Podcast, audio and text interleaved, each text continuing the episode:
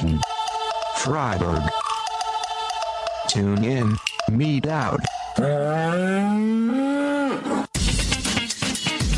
Was ist faul an der Jagd und an Eiern? Verwechseln AnglerInnen vielleicht Mord mit Sport? Warum schmeckt vegane Donauwelle besser als der Klimawandel?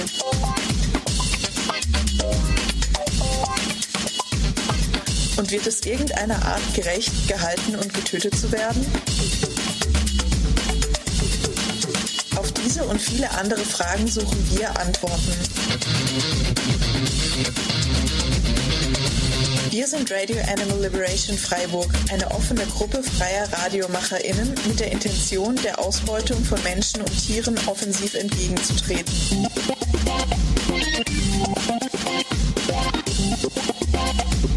Wir bieten euch jede Menge Anregungen für vegane Köstlichkeiten in die Mägen, Musik auf die Ohren, Tierbefreiungsideen in die Gedanken und Mut in die Herzen, um die nötigen Schritte zu tun. Ralf jeden dritten Montag im Monat von 16 bis 17 Uhr auf Radio Dreieckland. Tune in, meet out. Ja, guten Tag und herzlich willkommen zu unserer in der Zwischenzeit schon 21. Ralf-Sendung. Mein Name ist Hase und ich werde euch heute moderierenderweise ein wenig durch unsere Sendung geleiten die auch dieses Mal wieder gespickt ist mit vielen spannenden, erstaunlichen und interessanten Themen. Beginnen werden wir mit der Fortführung unseres mehrteiligen Features. Wann ist das Tier ein Mensch? Und heute geht es hier um die Frage, welche Perspektiven die Naturwissenschaften zum Mensch-Tier-Verhältnis einnehmen und wie diese Erkenntnisse dann in die Gesellschaft bzw. auf die Wissenschaft selbst zurückwirken. Wie immer um halb beglücken wir euch mit News aus der Tierrechts- und Tierbefreiungsszene, die ihr wahrscheinlich so in den regulären Nachrichten und der Presse sonst nicht zu hören bzw. zu lesen bekommt. Und mm, dann, nach so viel Theorie und Infotainment, werden wir euch in unserer Rubrik Unkraut mit Brot einmal wieder mit einem deliziösen Rezept äh, verwöhnen. Wie immer passend zur Jahreszeit. Und zwar gibt es heute einen Spargelblätterteigauflauf. Und dann zu guter Letzt wollen wir euch auf eine ganz wichtige und hochinteressante Veranstaltung hinweisen. Es ist nämlich so, dass der US-amerikanische Journalist Will Potter sich gerade auf Deutschland-Tour befindet und sein neues Buch vorstellt. Green is the, is the New Red. Ähm, und zu diesem Anlass wird er auch am 8.6. nach Freiburg kommen und zwar ins KG1 in den Hörsaal 1098. Und äh, damit ihr einen kleinen Vorgeschmack auf den Vortrag bekommt, haben wir euch ein wenig Informationen über Will Potter und seine Arbeit zusammengestellt. Wie ihr seht, ist einmal wieder ein Haufen Programm und deshalb will ich auch jetzt nicht weiter die Zeit vergeuden. Beginnen wir also mit dem zweiten Teil unseres Features Wann ist das Tier ein Mensch? Wann ist das Tier ein Mensch? Teil 2 an den Gestaden des Logos die Wissenschaften und das Tier. Während wir uns im ersten Teil unseres Features Wann ist das Tier ein Mensch dem gewagten Versuch verschrieben haben, in einem kurzen Überblick mehr als 2500 Jahre europäisch-abendländischer Philosophiegeschichte unter dem Gesichtspunkt des daraus entstehenden Anthropozentrismus zu betrachten, sollen die nächsten Teile des Essays den Fokus auf die Wissenschaften richten. Dabei soll das Werden, Bestehen und die Dekonstruktion des Mensch-Tier-Verhältnisses in der modernen Gesellschaft nachgezeichnet werden. Wir widmen uns also der Frage, Frage, welche Erkenntnisse zum nichtmenschlichen Tier, zum Menschen, zu ihrem Verhältnis und zur Gesellschaft, in der sie leben, durch naturwissenschaftliche, psychologische, soziologische und historische Disziplinen erzielt wurden. Wir fragen, welche Auswirkungen diese hatten und inwieweit diese Erkenntnisse zu Konsequenzen innerhalb und außerhalb der jeweiligen Disziplinen geführt haben. Im heutigen Feature richtet sich unser Blick damit auf die Naturwissenschaften und wie sich in den Naturwissenschaften der Blick auf das Mensch-Tier-Verhältnis richtet. Erstens. Die naturwissenschaftliche Revolution in der frühen Neuzeit Europas. Emanzipation der Naturwissenschaften und der Balken im Auge der Erkenntnis. Etwa ab dem 16. Jahrhundert beginnt in Europa eine Auseinandersetzung mit der Natur, die sich von der bisherigen Praxis unterscheidet. Viele naturwissenschaftliche Werke, zum Beispiel die von Kepler, Bacon und Galilei, fügen in die Titel ihrer Werke den Begriff neu ein. Dies ist ein Unterschied zu bisherigen Titelgebungen, die sich sonst immer auf vorhergehende Schriften bezogen.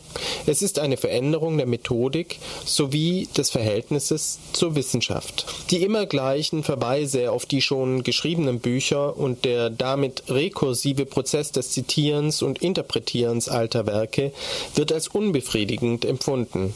Die Gelehrten der Zeit wollen ihren Blick nicht mehr nur in die Bücher, sondern vor allem auf und in die sie umgebende Welt richten. Wesentlichen Einfluss auf die neue Methodik hatten vor allem zwei Männer, Francis Bacon und René Descartes. Francis Bacon hebt in seinem Buch Novum Organum Scientiarum aus dem Jahre 1620 vor allem die Methode der Empirie hervor. Er spricht sich darin gegen die bisherige Perspektive aus, alles Wissen wäre bereits bei antiken Philosophen wie Aristoteles und in der Bibel zu finden. Die Entwicklung menschlichen Wissens als einen Sammelprozess beschreibend, erkennt er auch dessen Schwächen und arbeitet heraus, wie unsere Wahrnehmung durch unsere Vorurteile getrübt und geschwächt werden kann. Descartes hingegen legt durch sein Buch Discours de la méthode von 1637 den Grundstein für eine rationalistisch-mathematische Methode als Mittel richtigen Vernunftgebrauchs und wissenschaftlicher Wahrheitsfindung. Erkenntnisse über die Natur der physikalischen Welt wurden nun über die rationale Beobachtung der Natur mit mathematischen Mitteln erzielt. Damit wird Naturwissenschaft beschrieben als ein in sich begründetes begründeter und begründbarer rationaler Prozess, als unabhängig von sozialen, kulturellen und historischen Gegebenheiten und als rational gesteuert. Ab dem 16. Jahrhundert verbreitete sich diese Methode der Weltbetrachtung und wurde zu einer nicht mehr weiter hinterfragten Selbstverständlichkeit. In dieser Atmosphäre der Befreiung von alten Denkzwängen und des geistigen Aus- und Aufbruchs etabliert sich neben den Disziplinen der Mathematik, der Astronomie und der Physik auch gerade die Biologie. Durch den Versuch, die Natur nicht metaphysisch, sondern rational zu beschreiben, wird sie zu einer wissenschaftlichen Instanz. Da die Vernunft und methodengeleitete Herangehensweise als eines der wichtigsten Instrumente rationaler Wissenschaft betrachtet wurde, stand für die Biologie das 17. und 18. Jahrhundert primär im Zeichen der Klassifikation, Benennung und Ordnung von Flora und Fauna die erste biologische Klassifikation der Organismen wurde im Jahr 1735, mehr als 100 Jahre vor der Evolutionstheorie Darwins, von Carl von Linné vorgenommen. Es handelt sich hierbei um eine hierarchische Einteilung von Tieren in Stämme, Klassen, Ordnungen, Familien, Gattungen und Arten. Alle diese Kategorien haben noch zusätzliche Subkategorien. Zum Beispiel hat die Kategorie Art auch die Subkategorie Rasse. Dabei hielt Linné die biologischen Arten für unveränderliche Teile einer Schöpfungsordnung, weshalb der Mensch in diese Klassifikation zunächst nicht aufgenommen bzw. erst 1766 in der zwölften Auflage seines Buches Systema Naturae erwähnt wird Trotz aller methodischer Strenge und Rationalität zeigt sich also auch bei Linné eine noch bis in die Gegenwart gültige Definition des Menschen als das Maß aller Dinge im aristotelischen Sinne und als Krone der Schöpfung in der biblischen Diktion. Der Mensch war und ist gottesgleich. Er erhebt sich über den Stammbaum als seine eigene Schöpfung und transzendiert sich von diesem. 1859 veröffentlicht Darwin On the Origin of Species. Seine Darstellung der Evolution als ein Mechanismus kleinster individueller Abweichungen, die sich auf das Überleben eines Individuums auswirken und über große Zeiträume zu einer Veränderung der Form und Gestalt eines Tieres führen können, hat eine der ersten und grundlegendsten Enttäuschungen des Menschen und seines Menschenbildes zur Folge. Deutlich wird dies schon in einer sehr frühen Skizze Darwins, die er in seinem Notebook B, einem seiner vielen Notizbücher, noch im Sommer 1838 festhielt. Zu sehen ist ein Stammbaum, der sich von allen bisherigen Stammbäumen seiner Zeit deutlich unterscheidet.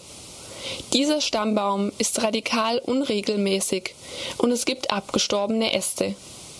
Die Entwicklung ist ein völlig ungeordneter und diskontinuierlicher Prozess. Jene Arten, die heute ganz oben auf dem Stammbaum erscheinen, sind ein Produkt des Zufalls und nicht das Produkt eines großen Plans. Das Prinzip der natürlichen Auslese folgt keinem schöpferischen Plan. Dennoch kommt der Mensch in Darwins Werk On the Origin of Species nur mit einer kleinen, wenn auch ahnungsvollen Randbemerkung vor. Licht wird auf den Ursprung der Menschheit und ihre Geschichte fallen. 1871 erst erfolgt die Publikation Die Abstammung des Menschen. Im Vorwort dieser Publikation gibt Darwin an, er habe in On the Origin of Species einen Fehler gemacht.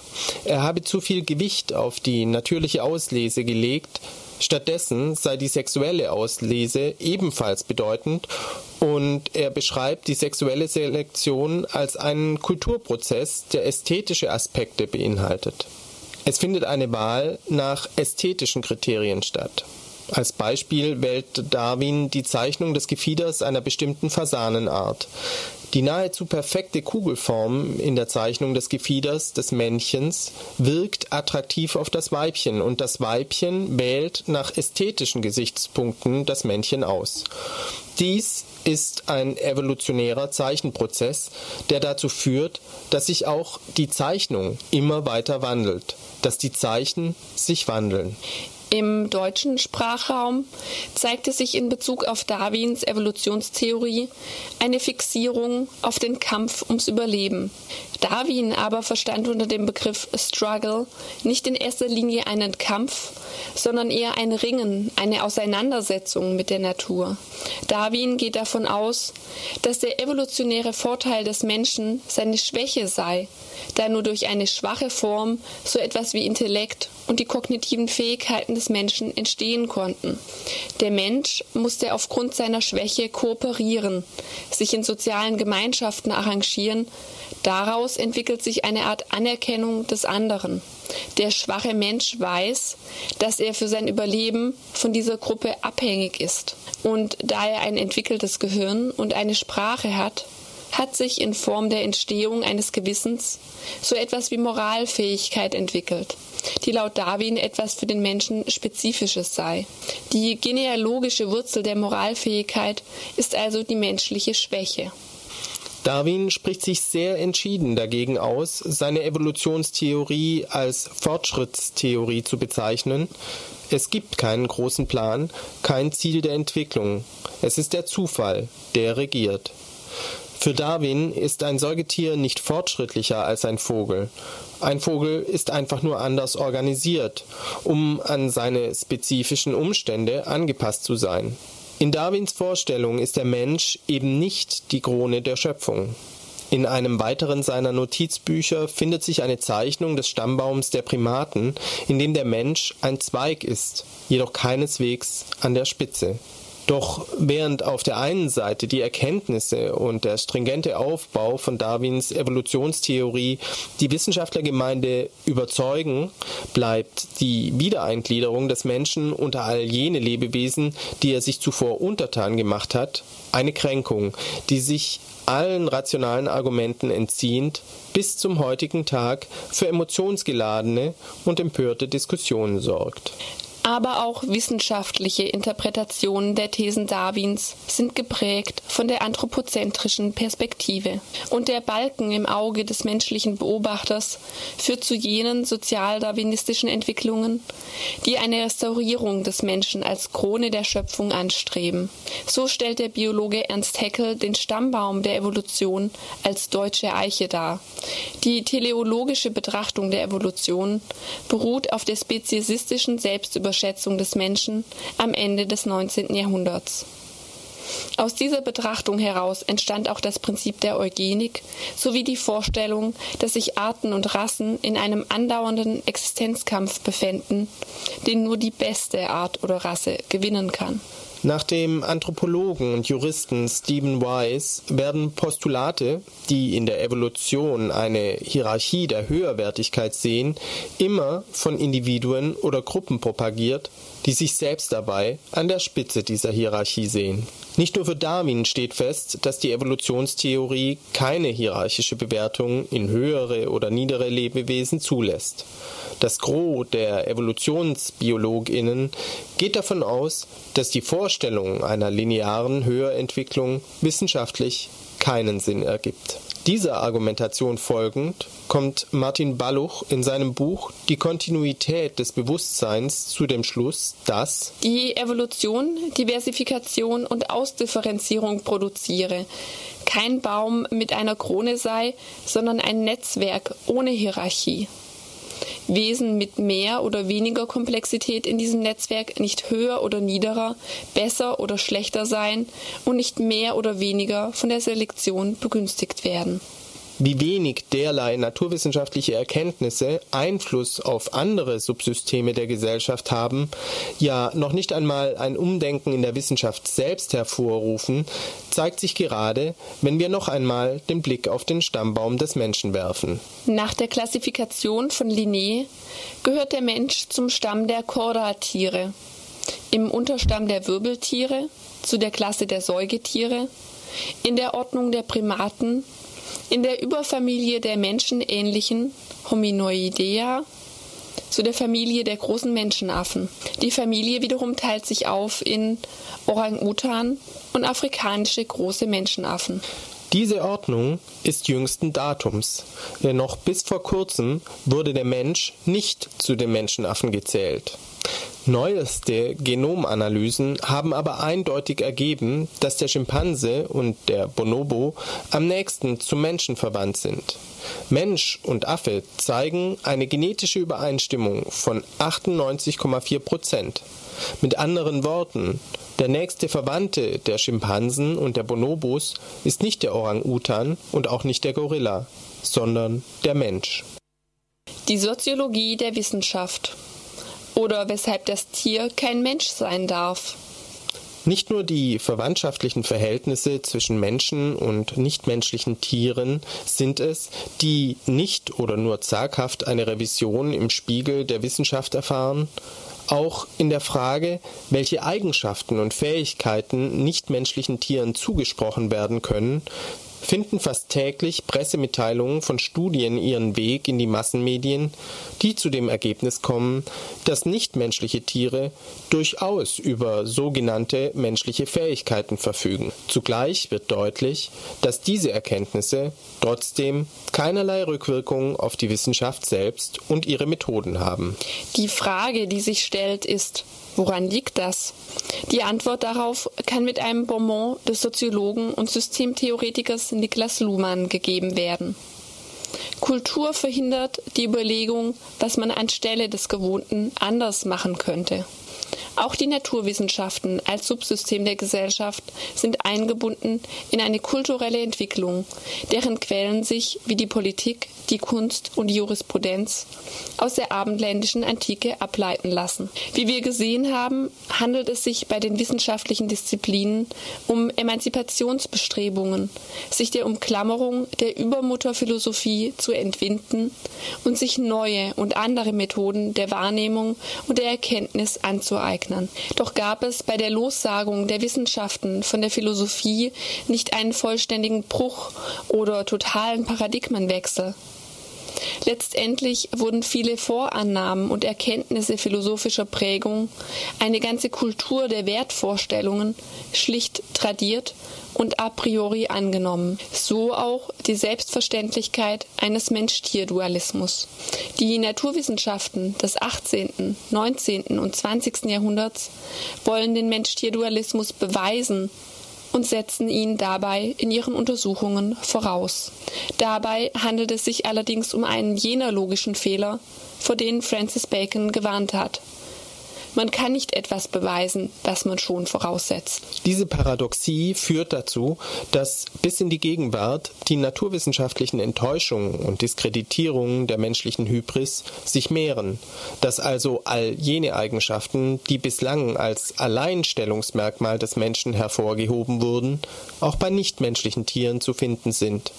Dazu zählen unter anderem Bewusstsein, Kognition, Sprache, Werkzeuggebrauch, Empathie, Sozialverhalten und Kulturfähigkeit. Und doch sind die Rückwirkungen dieser Erkenntnisse auf die Wissenschaft und die Gesellschaft so gering. Weshalb es keine Rückwirkungen in die jeweiligen naturwissenschaftlichen Disziplinen gibt, kann auch mit den Überlegungen des Wissenschaftstheoretikers Thomas Kuhn erklärt werden. Kuhn postulierte, dass in den verschiedenen Wissenschaftsdisziplinen die Tendenz besteht, innerhalb bestimmter Paradigmen zu forschen. Wissenschaftlerinnen sind also in erster Linie bestrebt, die einem bestimmten Forschungsfeld zugrunde liegenden Theorien zu bestätigen und zu konsolidieren und damit ein Paradigma zu verfestigen. Es geht den ForscherInnen also nicht in erster Linie darum, die Grenzen, Ungereimtheiten oder Paradoxien zu hinterfragen. Und so wird, wie schon erwähnt, immer wieder etwas bewiesen, was eigentlich schon vorausgesetzt wurde. Des Weiteren ist das gesellschaftliche Subsystem der Wissenschaft, insbesondere der Naturwissenschaft, hinsichtlich moralischer Implikationen und ethischer Diskurse keine selbsttätige Instanz. Zwar produziert sie Erkenntnisse, aus denen sich ethische Implikationen ableiten lassen, doch ist sie nicht selbst damit betraut, daraus für die Gesellschaft und deren Subsysteme Handlungsanweisungen zu generieren.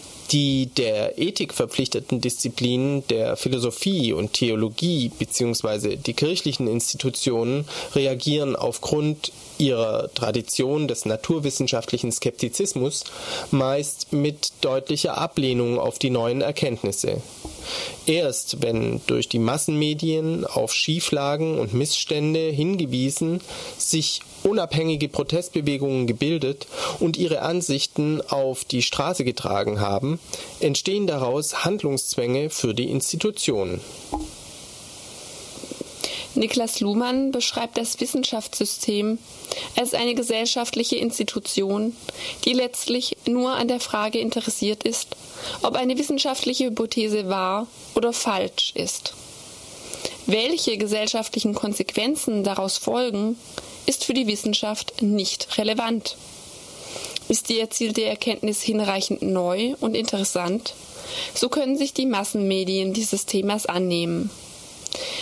Sie können daraus eine moralische Implikation ableiten und eine öffentliche Meinung generieren, infolgedessen gegen diesen Missstand eine Protestbewegung initiiert wird.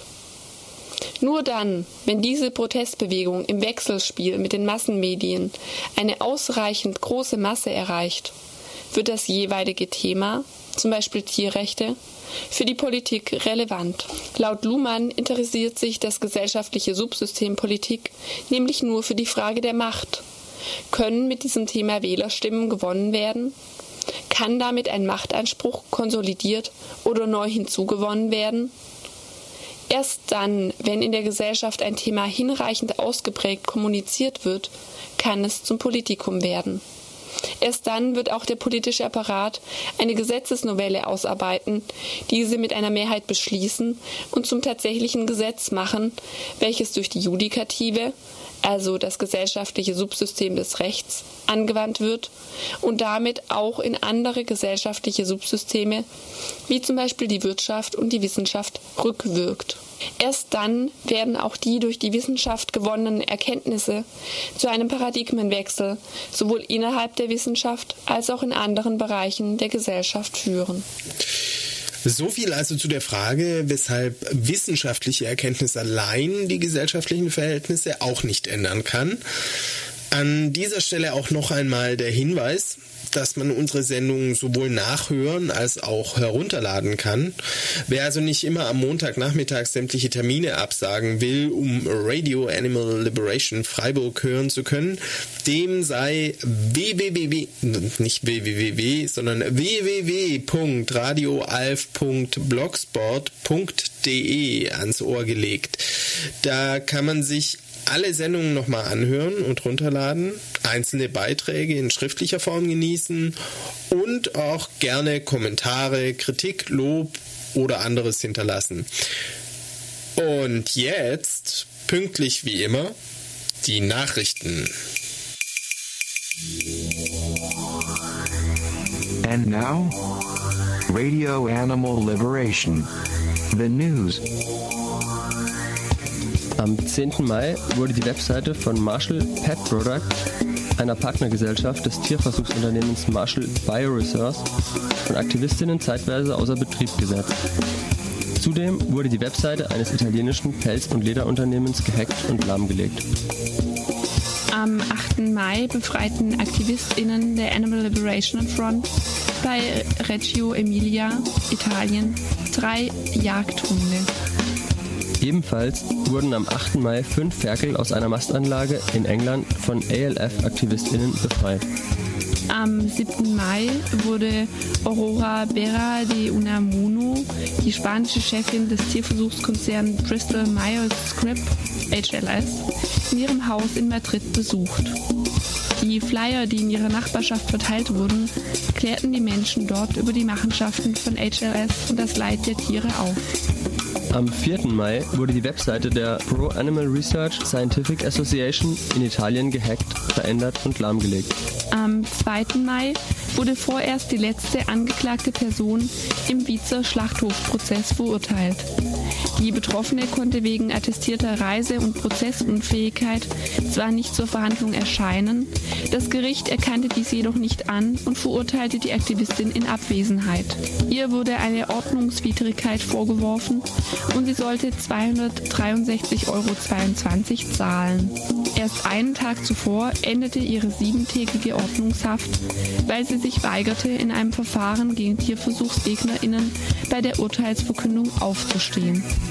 Ebenfalls wurden am 2. Mai die Websites von Rico Alete, die Laborequipment an den Tierversuchskonzern Green Hill liefern, und Este Pelliceria, einem Pelzkonzern in Seriate und Mailand, Italien, gehackt und lahmgelegt. Am 28. April haben TierbefreiungsaktivistInnen in Italien 30 Hunde aus einer Versuchstierzuchtanstalt befreit. Bei der Aktion wurden zwölf AktivistInnen von der Polizei festgenommen und für zwei Tage inhaftiert. Die befreiten Hunde und eine unbekannte Anzahl weiterer AktivistInnen konnten sich in Sicherheit bringen. Seit dem 20. April sitzt erneut eine Unterstützerin der sogenannten Böhringer Prozesse in Ordnungshaft, weil sie sich bei einem Prozess am 13.02.2012 geweigert hatte, bei der Urteilsverkündung vor dem Richter aufzustehen. Richter Süßenbach, der schon in den vorherigen Verfahren bewiesen hat, dass er diese Art des Verhaltens als persönliche Beleidigung auffasst, verhängte daraufhin zehn Tage Ordnungshaft gegen die Unterstützerin und ließ sie anschließend aus dem Saal räumen. Im Nachhinein berichtigte Süßenbach die Haftzeit auf sieben Tage, da ihm wohl aufgefallen ist, dass laut Strafprozessordnung maximal sieben Tage Ordnungshaft verhängt werden dürfen. Am 17. April haben AktivistInnen einen Pelzladen in Schwerin angegriffen und mit Farbe und Slogans verschönert. Am 12. April haben AktivistInnen der Animal Liberation Front in den USA mehrere Hochsitze, Schießstände und Jagdutensilien zerstört. In einem BekennerInnen-Schreiben fordern sie alle auf, die Jagd durch Sabotageaktionen zu stoppen. Am 11. April veröffentlichten italienische TierbefreiungsaktivistInnen ein nachträgliches BekennerInnen-Schreiben und übernahmen die Verantwortung für den Brandanschlag auf ein landwirtschaftliches Forschungszentrum in Osano Emilia, Bologna, Italien, im Juli vergangenen Jahres. Die dort gefangen gehaltenen Hühner wurden befreit und die Forschungsanlage anschließend durch einen Brandanschlag zerstört. Die Anlage wurde bis heute nicht wieder in Betrieb genommen. Am 7. April demonstrierten in Frankfurt-Main über 600 Menschen gegen Tierausbeutung und Pelzhandel. Am 8. März wurde die deutsche Kampagne gegen Tierversuche und Air France angegriffen.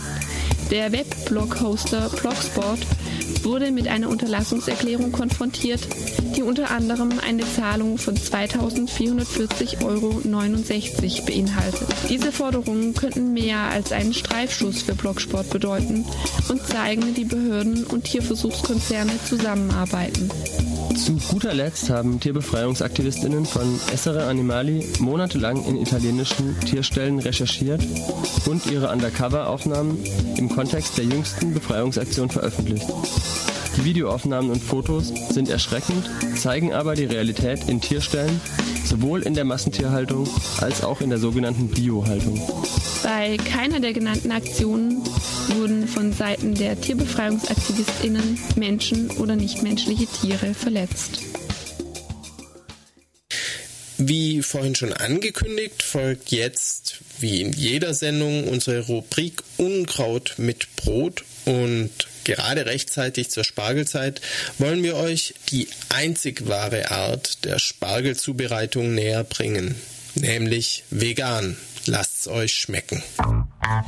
Und jetzt Unkraut mit Brot. Unser heutiges Rezept passt zum Frühling. Es gibt einen Blätterteig-Spargelauflauf. Ihr braucht 500 Gramm Spargel, eine Rolle Tiefkühlblätterteig und achte darauf, dass der auch vegan ist. 4 Esslöffel Pflanzenmargarine, 4 Esslöffel Mehl, ein Pack Sojasahne, etwas Wasser und zum Würzen Salz, Pfeffer, Muskat und Hefeflocken. Und so geht's. Zuerst den Spargel schälen und kochen. Dabei sollte der Spargel nicht zu weich sein, der wird ja im Auflauf nochmal mitgebacken. Ein einfacher Test hilft hier weiter. Über einen Kochlöffel gelegt sollte die Spargelstange nicht links und rechts runterhängen, sondern sich stabil halten. Während der Spargel kocht, könnt ihr schon mal die Bechamelsoße zubereiten. Dafür die Margarine in einem kleinen Topf schmelzen lassen, das Mehl dazugeben und kurz mitblubbern lassen, aber es sollte nicht braun werden. Dann die Sojasahne dazugeben und so viel Wasser ergänzen, dass eine dickflüssige Soße entsteht. Mit den Gewürzen abschmecken und ganz am Ende die Hefeflocken dazugeben. Das gibt einen käsigen Geschmack. Sollten in der Soße Klümpchen entstanden sein, könnt ihr einfach das Ganze nochmal kurz durchpürieren. Nun eine eckige Auflaufform fetten die Hälfte des Blätterteigs hineinlegen, die andere Hälfte hängt aus der Auflaufform raus. Die Spargelstangen dann auf den Teig legen, die Soße darüber geben und dann die andere Teighälfte überschlagen und die Ränder mit einer Gabel andrücken. Den Auflauf backt ihr dann bei 180 Grad ungefähr eine halbe Stunde, bis der Blätterteig schön braun ist. Und dazu passt ein bunter Frühlingssalat. Guten Appetit! So, nun wollen wir euch nochmal auf eine Veranstaltung hinweisen, die die Antispie Freiburg zusammen mit der Assoziation Dämmerung organisiert hat.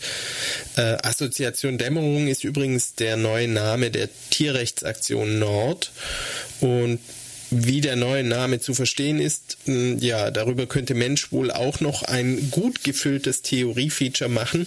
Wir wollen uns hier aber lieber damit beschäftigen, was uns Bill Potter zu sagen hat, der in seinem Buch Green is the New Red die Repression gegen sogenannte Ökoterroristen in den USA beschreibt.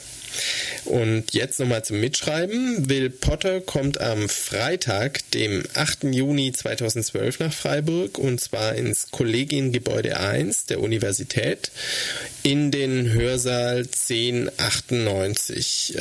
Die Veranstaltung beginnt um 18.30 Uhr. Will Potter arbeitet als freier Journalist in Washington, D.C. In seinem Buch Green is the New Red legt er den Schwerpunkt auf den sogenannten Ökoterrorismus und richtet hier seinen Blick auf den Kampf gegen den Terrorismus innerhalb der Grenzen der Vereinigten Staaten von Amerika. Er untersucht die Entstehung des Begriffs Ökoterrorismus am Beispiel der Animal Liberation Front, der Earth Liberation Front und der Stop Huntington Animal Cruelty Kampagne. Er deckt auf, auf welch alarmierendem Wege die US-Regierung versucht, gewaltlosen Tierrechts- und Umweltaktivismus zu unterdrücken. In skrupelloser Weise wird die Definition Ökoterrorismus als Rechtfertigung für drastische Formen staatlicher Repressionsmaßnahmen verwendet. Sachbeschädigungen und Befreiungen von Individuen aus Käfigen sowie selbst Akte des zivilen Ungehorsams werden nach und nach als Terrorismus diffamiert. Im Zuge der Antiterrorgesetze nach den Anschlägen des 11. September 2001 wurde auf abstruse Weise Tierrechts- und Umweltaktivismus in den Kontext des Krieg gegen den Terrorismus gestellt. Im November 2006 verschärften sich die Repressionsmaßnahmen gegenüber TierrechtsaktivistInnen unter George W. Bush durch den Animal Enterprise Terrorism Act, ein Gesetz zum Schutz von Tiernutzungsbetrieben. Ein Zitat vom stellvertretenden Direktor und Leiter der Abteilung für Terrorismus im Inland des US-amerikanischen FBI, John Levis. Die größte terroristische Bedrohung im Inland ist die ökoterroristische Tierrechtsbewegung. Es gibt nichts und niemanden in unserem Land wie diesen spezifischen Terrorismus, der in den vergangenen Jahren eine solch hohe Zahl von Gewaltverbrechen, terroristischen Aktionen, Brandstiftungen usw. So begonnen hat. Der hochrangige FBI-Offizielle meinte damit im Jahr 2000 2005 zum einen Gruppen wie die ELF, die Earth First und die ALF. Sie zerstören seit Mitte der 80er Jahre mit Sabotageakten, Brandstiftungen und anderen Mitteln Tierversuchslabore, befreiten Tiere von Felsfarmen, hinderten Unternehmen mit illegalisierten Methoden daran, Redwood-Bäume zu fällen oder genetisch manipulierte Pflanzen anzubauen, ohne jemals Menschen oder nichtmenschliche Tiere dabei zu verletzen. Levis sprach aber zum anderen auch über Organisationen wie zum Beispiel Stop Huntington Animal Cruelty oder Mainstream-Organisationen wie die Human Society und Greenpeace. Shark betreibt mit friedlichen Mitteln seit 1999 eine erfolgreiche globale Kampagne gegen eines der größten Tierversuchslabore der Welt, Huntington Life Science. Sie erreichten unter anderem, dass die HLS nicht mehr an der New Yorker Börse vertreten ist, auch weil immer mehr Unternehmen ihren Vertrag aufkündigten. Gegen diese Gruppen macht die US-Regierung auf allen Ebenen mobil. Seitdem das FBI 1987 erstmal eine Aktion gegen die Tierbefreiungsbewegung als Terrorismus im Inland einstufte. Angesichts des sogenannten Klimawandels, der atomaren Katastrophe im japanischen Fukushima und der industriellen Ermordung von Millionen Tieren pro Jahr erscheint es als zutiefst irrational, gerade die Umwelt- und Tierbefreiungsbewegung als jene, die sich seit Jahrzehnten gegen Atom Atomkraftwerke oder die systematische Vernichtung der Wäldern und für die Befreiung nichtmenschlicher Tiere einsetzen, zu Terroristen zu erklären und ihre Politik zu kriminalisieren. Bei Potter heißt es, manchmal sind bewaffnete revolutionäre Terroristen, manchmal sind sie Freiheitskämpfer. Es kommt nur auf die Auslegung der Herrschenden an. Diese Erkenntnis zusätzlich zeitgeschichtlich und politisch einordnet, fährt Potter fort. Indem Tierbefreiungsaktivisten als Terroristen ins Visier genommen werden, wird ein Präzedenzfall geschaffen, der auch gegen andere soziale Bewegungen benutzt werden kann. Potter schlussfolgert aus zahlreichen Dokumenten der Regierungsbehörden, die er untersucht hat, dass Zitat, Ökoterroristen nicht Menschen, sondern Profite bedrohen. Die Tierrechts- und die Umweltbewegung sind nicht mehr als andere soziale Bewegungen eine direkte Bedrohung für die Interessen der Konzerne. Trotz aller Parteinahme für die Befreiung der Tiere und die Versöhnung von Gesellschaft und Natur glorifiziert Will Potter diese Bewegung nicht. Er verschweigt nicht die Fehler von radikalen und sich bisweilen in pathetischer Kampfrhetorik verlierenden Bewegungen, die zum Beispiel Infiltrationen durch Geheimdienste, die Kooperation mit den Repressionsorganen und die Auslieferung ehemaliger politischer Weggefährten ermöglichen, wenn ihre häufig jungen, politischen, ungeschulten und idealistischen Aktivisten direkt von Staatsanwaltschaft, FBI oder Gerichten unter Druck gesetzt werden. Insgesamt hinterlässt Potter eine Anatomie der modernen Demokratie auf ihrem Weg zur Selbstzerstörung. Ein Plädoyer für vielfältigen Protest und Widerstand gegen ein System, in dem Tiere und die Natur immer noch auf der Schattenseite der Zivilisation keine Bedeutung finden und allein für den Fortschritt der kapitalistischen Produktionsweise mit ihrem Leben und ihrer Vernichtung büßen. Ein wichtiges Buch Mit schockierenden Details zur Frage, was staatliche Organe zu tun bereit sind, um kritische Stimmen zu ersticken. Uneingeschränkt empfehlenswert für alle Menschen, die in sozialen und Umweltbewegungen aktiv sind. Auch ihr habt die Möglichkeit, am Vortrag und der Buchvorstellung von Will Potter teilzunehmen. Die Veranstaltung findet am 8.6. um 18.30 Uhr im Hörsaal 1098 der Universität Freiburg statt. Der Vortrag wird in englischer Sprache geführt, kann aber bei Bedarf auch teilweise oder durchgehend übersetzt werden. Terrorists targeting Snohomish County businesses and job sites. Federal investigators are looking for a tie between a radical environmental group and three separate acts of vandalism. It started even before the ashes had settled into the alleys of lower Manhattan. A confederacy of business and political interests aligned to exploit our new national fear and the word we use to summon it terrorism. The target wasn't Al Qaeda or the Taliban. It was the earth and animal rights movements. A group of individuals who have committed numerous violent acts in the name of animal rights and environmental causes. But terrorism is terrorism, no matter what the motive. act of domestic environmental terrorism. I'm here because of my freelance reporting. I've written for the Chicago Tribune, Dallas Morning News, Legal Affairs, and other publications. I've documented an increasingly disturbing trend of terrorist rhetoric, sweeping legislation, grand jury witch hunts, blacklists, and FBI harassment reminiscent of tactics used against Americans during the Red Scare. Will Potter, Green is the New Red, an insider's account of a social movement under siege. Ein Buch, das unter dem City Lights Books ähm, Editorial im April 2011 erschienen ist und den Kampf der Staatsanwaltschaft in den USA gegen die Earth Liberation Front und die Animal Liberation Front, also Klima-, Naturschutz- und Tierrechtsaktivistinnen und Aktivistinnen mit der Red Scare, also dem Verfolgung von Kommunisten am Anfang des 20. Jahrhunderts in den USA vergleicht und dort gewisse Parallelen zieht. Das ihr gerade gehört habt, war der erste Teil eines Trailers, den Will Potter zu seinem Buch verfasst hat. Hier nochmal einen kurzen zweiten Teil von diesem Trailer, in dem er etwas von seinem Buch selbst vorliest. Decided one afternoon to go out leafleting. I was arrested and had an FBI visit after that. When they come to visit me, my girlfriend Camber is asleep on the futon, exhausted from a night shift. Someone knocks three times.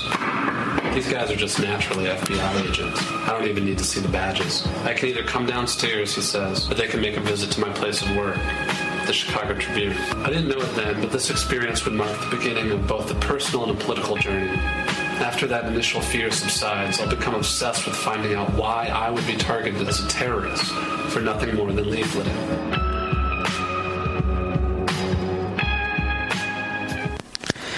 Dieser Szene beschreibt Will Potter, wie er Besuch bekommt von FBI-Agents in seinem Apartment, die frühmorgens an seiner Haustür klopfen, während seiner Freundin, die gerade von der Nachtschicht kam, noch auf dem Bett liegt und schläft. Die FBI-Agenten sagen, du kannst mit runterkommen, um mit uns zu sprechen, oder wir besuchen dich bei deiner Arbeit, dem Chicago Tribune. Ähm, die FBI-Agenten drohen ihm praktisch damit, ihn auf die nationale Terrorliste zu setzen, wenn er nicht mit ihnen kooperiert. Und das alles nur, ähm, weil er bei einer Aktion Flugblätter verteilt hat. Er beschreibt diesen, dieses Ereignis als den Ausgangspunkt für eine Weiterreise die ihn in diese Szene der äh, Tierrechts- und Klimaaktivisten bringt und ihm ähm, die Grundlage für sein Buch praktisch bringt. Worum es im Buch wirklich geht, erklärt Will Potter in einem Interview äh, mit Democracy Now. Threat. This threat of animal rights and environmental activists as the number one domestic terrorism threat, according to the FBI, has been a manufactured threat. This has been manufactured since the early 1980s when corporations created the term eco-terrorism, and over the next several decades decades, they relentlessly pushed that in the press and in the courthouses and, and in Congress and congressional hearings. And so by the time Daniel McGowan was arrested, that threat had been pretty firmly established. So the government held these national press conferences announcing a major victory in the war on terrorism. And then, as we heard Marshall talking about, labeling him in the courtroom with the uh, terrorism enhancement and now putting him in the CMU. So this is really the culmination of a long running campaign by corporations to demonize their opposition and silence dissent. Also er betont, dass die Bedrohung durch Animal Rights bzw. Earth Liberation Front Aktivisten und Aktivisten eine konstruierte Bedrohung ist, die vom FBI als Hauptbedrohung für die nationale Sicherheit aufgeblasen wird. Es ist eine Konstruktion, vor allem, also mindestens seit den frühen 1980er Jahren, als große Unternehmen den Begriff Ökoterrorismus erfunden haben. Ecoterrorism. In den folgenden Dekaden haben sie diesen Begriff auf verschiedenen Ebenen implementiert und immer wieder verwendet. Als Daniel McGowan, einer der zentralen Personen dieses Buchs, verhaftet wird, war dieser Begriff schon gut etabliert und die Staatsanwaltschaft hatte in einer landesweiten Pressekonferenz einen großartigen Sieg gegen den, Internet, gegen den internen, den nationalen Terror gefeiert. Das Terrorurteil gegen McGowan und die anderen Tieraktivistinnen, Tierschutzaktivistinnen sowie die Unterbringung in einer CMU, also einer Communication Management Unit, einem Gefängnis in einem Gefängnis, wo die ähm, Inhaftierten noch größeren Restriktionen unterlegen sind als andere Inhaftierte. Diese, dieser Schritt ist nur der letzte Schritt in einer langwährenden Kampagne durch Unternehmen, um die Gegner zu dämonisieren und kritische Stimmen zu unterdrücken. Amy Goodman, Host of Democracy Now, beschreibt die eine der zentralen Personen in diesem Buch, Daniel McGowan. McGowan had helped start fires at a lumber company and an experimental tree farm in Oregon. The judge ruled he'd committed an act of terrorism, even though no one was hurt in any of the actions, an outcome the defendants said they had taken pains to ensure. Daniel McGowan participated in the arsons as a member of the Earth Liberation Front, but left the group after the second fire led him to become disillusioned. He was arrested years later after a key member of the ELF, himself facing the threat of lengthy jail time, turned government informant. Daniel McGowan ultimately reached a plea deal but refused to cooperate with the government's case. As a result, the government sought a terrorism enhancement to add extra time to his sentence. The National Lawyers Guild called the terrorism sentencing enhancement an unnecessary and excessive government tactic to discourage the exercise of free speech. McGowan's currently jailed in a secretive prison unit known as Communication Management Units, or CMUs, in Marion, Illinois. The units are designed to severely restrict prisoner communication with family members, the media, the outside world. Most of the prisoners held in the CMUs have been Muslim men, but the units have also held political activists. McGowan's allowed just one visit per week behind a glass partition. Also Daniel McGowan hat sich an Brandanschlägen auf Holzfällerfirmen und ähm, experimentellen Baumfarmen in Oregon beteiligt als ein Teil der Earth Liberation Front. Er hat die Earth Liberation Front aber nach dem zweiten Brandanschlag verlassen, weil er von den Methoden desillusionisiert war. Jahre später wurde er eingesperrt und als Terrorist verurteilt. Alle seine Straftaten, also seine vom Gericht ähm, so angesehenen Straftaten, äh, sind schon Straftaten unter dem normalen Gesetz, aber ein zentrales Element des Buches ist es eben, das, äh, dass es beschreibt, wie wie die großen Unternehmen, die mit Tierversuchen und Holzfäller ähm, arbeiten und Techniken sehr viel Geld verdienen, die Regierung dazu bringen, neue Gesetze zu erlassen, die diese Straftaten nicht nur als normale Straftaten sehen, sondern als terroristische Akte, die dann auch sehr viel strenger äh, verurteilt werden können. Die Strafen sind sehr viel höher und deswegen sitzt Daniel McGowan auch in einer sogenannten Communication Management Unit, wo er im Prinzip von jeglichem Kontakt oder von so viel wie möglichem Kontakt äh, zur Außenwelt abgeschnitten ist. Er darf zum Beispiel nur einmal im Monat Besuch empfangen und das ohne physischen Kontakt. Er wird immer durch eine Glasscheibe von seinen Besuchern und Besucherinnen getrennt. In diesen Communication Management Units sitzen eigentlich großenteils muslimische Männer, aber eben auch zahlreiche politische Aktivisten und Aktivistinnen. Jetzt noch ein O-Ton von Daniel McGowan, äh, auch in einem Interview bei Democracy Now! It's really hard to. I'm still trying to trying to get the big picture of all this. Uh, I definitely have regrets. I have regrets that I, I, you know employed arson as a tactic. I, I don't think morally I, am I'm, I'm wrong about what I did, but I do think strategically and tactically it was, it was an unwise decision.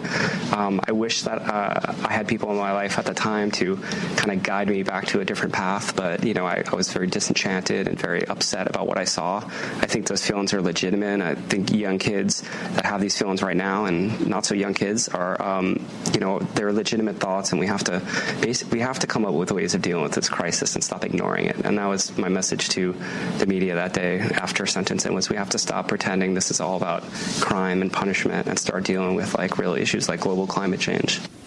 Also er beschreibt, dass er immer noch Schwierigkeiten hat, das alles in einen großen Rahmen einzuordnen. Er bereut sicherlich einige Sachen, die er getan habe.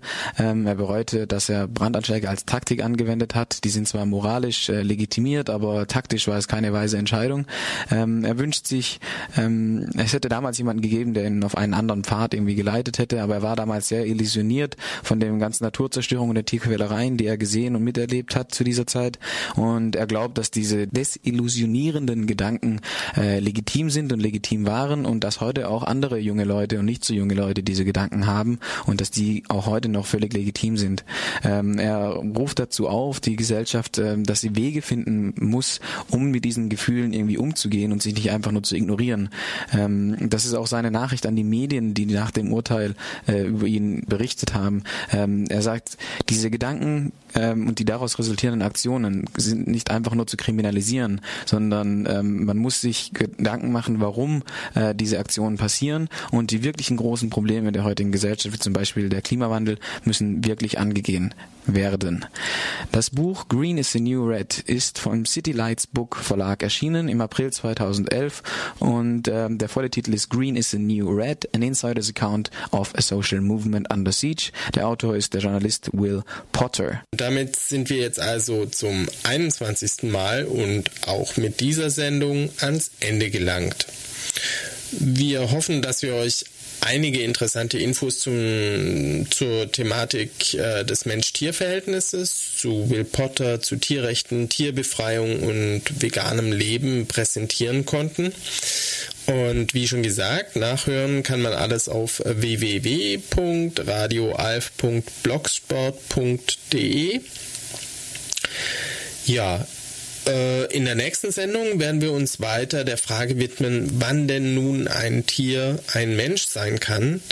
Wir werden ausführlich über die Veranstaltung mit Will Potter berichten und hoffen, ihn auch zu einem kleinen Interview bewegen zu können. Natürlich gibt es auch wieder News und Rezepte und sicherlich werden wir euch auch noch etwas ganz Aktuelles berichten können. Gut, vielen Dank fürs Zuhören. Mein Name war Hase. Viel Erfolg und Ralf sagt Tschüss.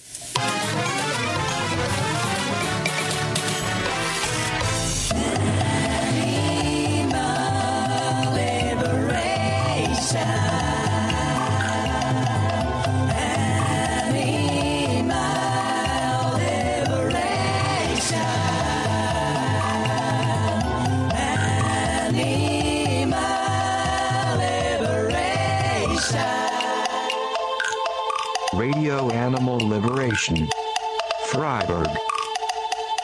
Tune in, meet out.